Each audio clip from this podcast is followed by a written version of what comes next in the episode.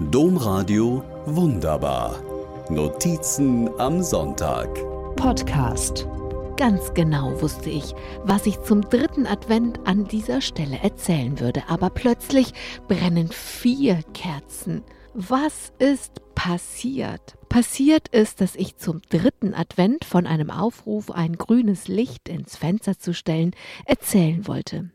Sofort hatte mir die Idee gefallen. Für die Aktion Grünes Licht hat sich der Verein Campact, der politische Kampagnen organisiert, bei Menschen im polnischen Grenzgebiet inspiriert. Wir alle kennen die Bilder, auf denen frierende, hungernde, verzweifelte Menschen in den Wäldern zwischen Belarus und Polen irren und dem Grenzgebiet festsitzen. Ein Machtspiel des belarussischen Diktators Lukaschenko, das Menschenleben kostet und weitere kosten kann.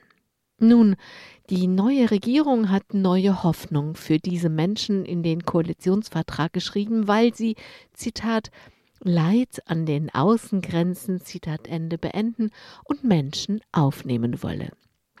An dieses Versprechen will Campact die Verantwortlichen in der neuen Regierung mahnen und nutzt dafür ein Zeichen von Menschen, die im Grenzgebiet wohnen. Wer dort ein grünes Licht ins Fenster stellt, signalisiert, Geflüchtete können klopfen, wenn sie Hilfe brauchen. Deswegen fordert Campact dazu auf, am dritten Advent ein grünes Licht ins Fenster zu stellen. Ich dachte, schöne Aktion. Auch symbolische Solidarität hilft, und zwar im besten Fall allen, uns weil wir nicht ohnmächtig bleiben, den Menschen im eisigen Wald, weil an ihr Schicksal erinnert wird. Also habe ich die alte E-Mail mit der Aufforderung zur Aktion herausgekramt und mit Schrecken gemerkt, der dritte Advent war schon. Advent, Advent, ein Lichtlein brennt. Erst eins, dann zwei, dann drei, dann vier. So einfach ist das eigentlich. Aber ich habe nicht wie es im Kinderlied heißt, das Weihnachtsfest verpennt, weil das fünfte Lichtlein brennt. Ich habe den dritten Advent verpennt. Denn das dritte Dezemberwochenende ist dieses Jahr schon das vierte Adventswochenende und das hat mich verwirrt.